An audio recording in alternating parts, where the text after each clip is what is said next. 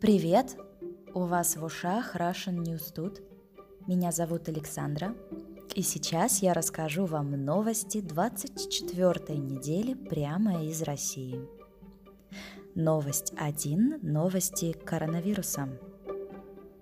В Москве рекордное число заболевших.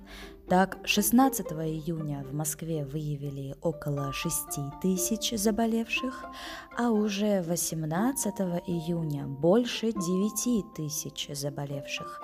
Эти цифры не пугают россиян. Россия занимает первое место по числу людей, которые не хотят вакцинироваться. В России вакцинировалось всего 16% населения, 40% отказываются. Это данные из опроса американской компании Morning Consult.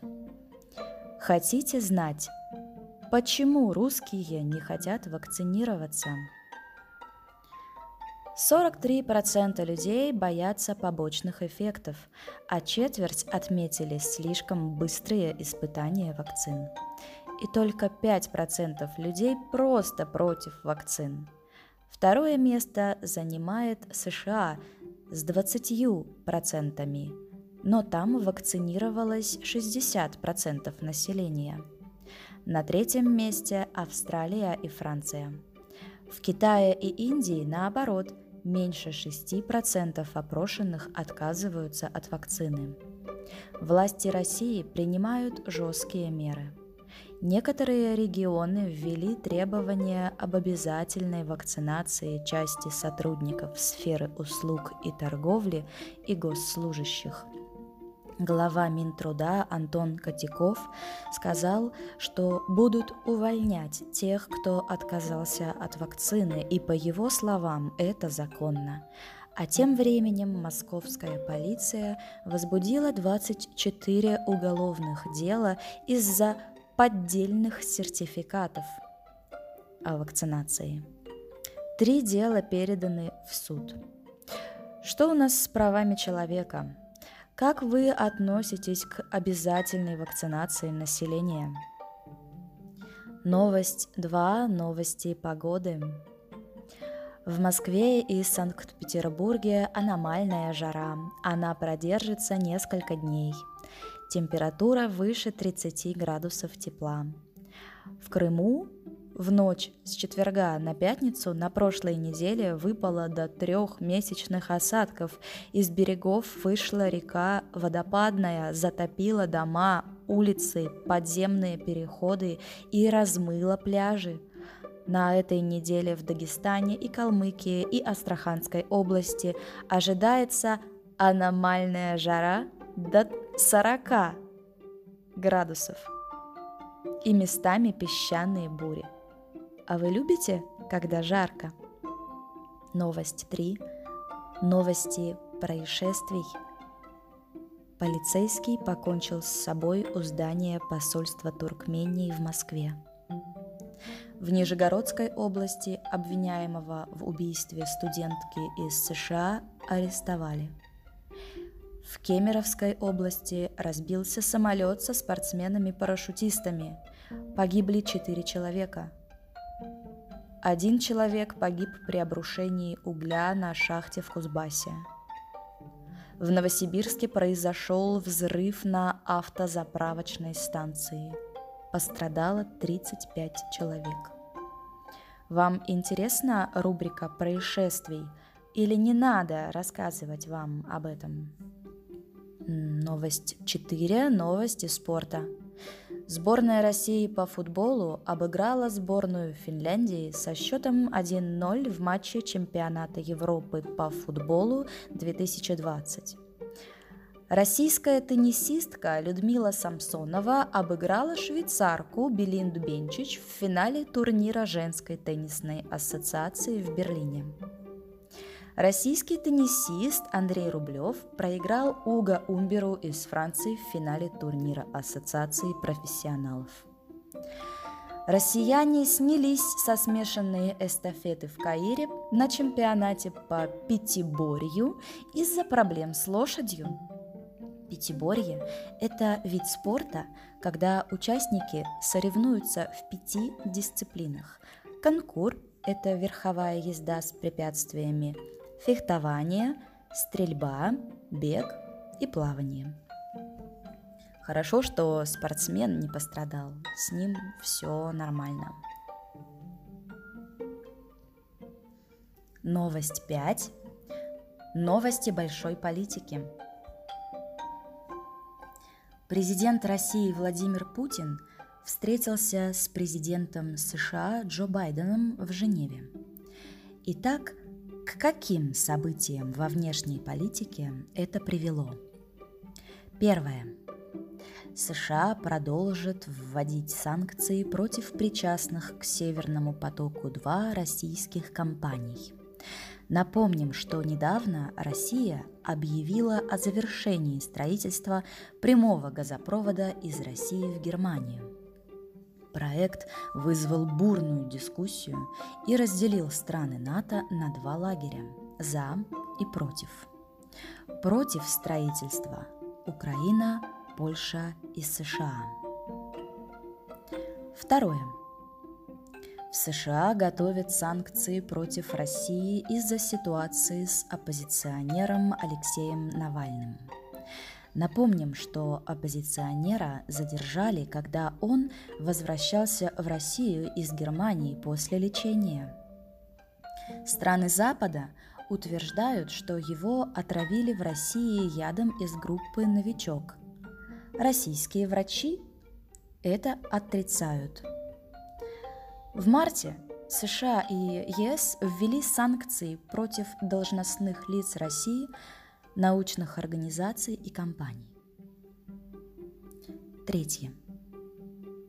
Напомним, что в марте посол России и США, России в США Анатолий Антонов вернулся в Россию, когда обострились отношения между странами.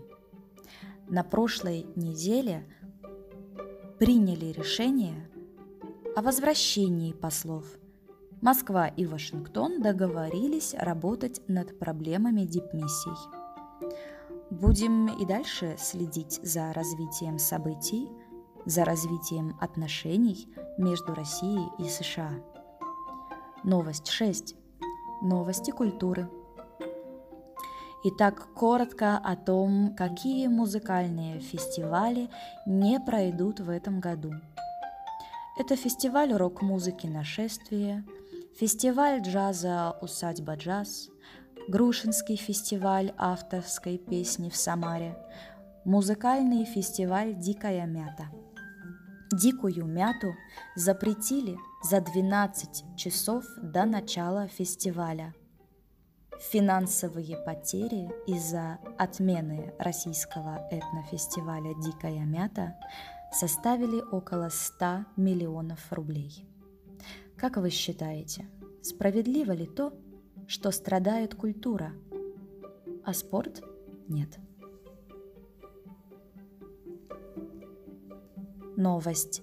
Семь новости финансов.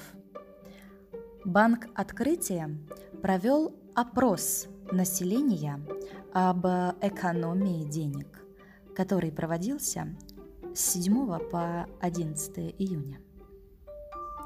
В опросе участвовала одна тысяча россиян в возрасте от 18 до 65 лет из городов с населением от 100 тысяч человек. И вот результаты опроса. Кто экономит деньги? 57% людей экономят деньги, когда есть финансовые проблемы. 37% экономят постоянно.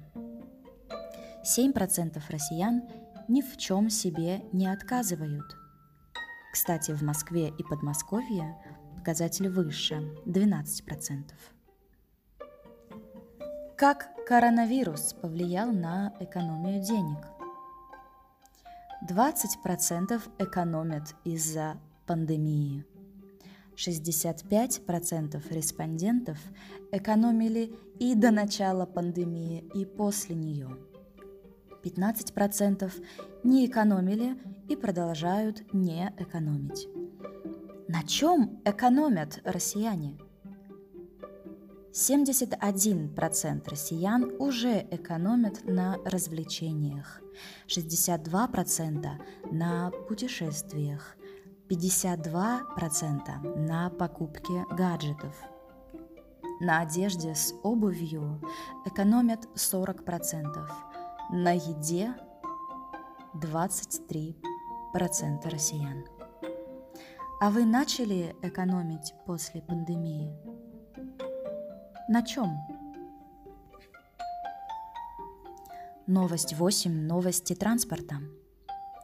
Россия возобновит авиасообщение с Турцией и еще с девятью странами с 28 июня.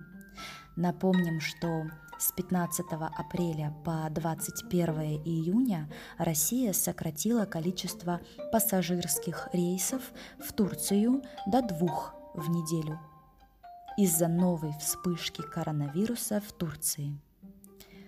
Также Россия возобновляет авиасообщение с Италией, Кипром, Северной Македонией, Бельгией, Ирландией, Болгарией и Иорданией.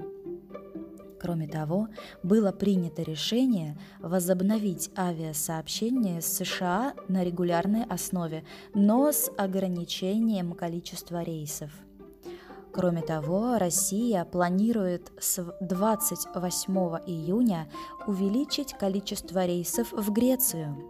Рейсы могут запустить в Салоники, в Ираклиан, в аэропорт Араксас, а также на Родос, Корфу и Закинтос.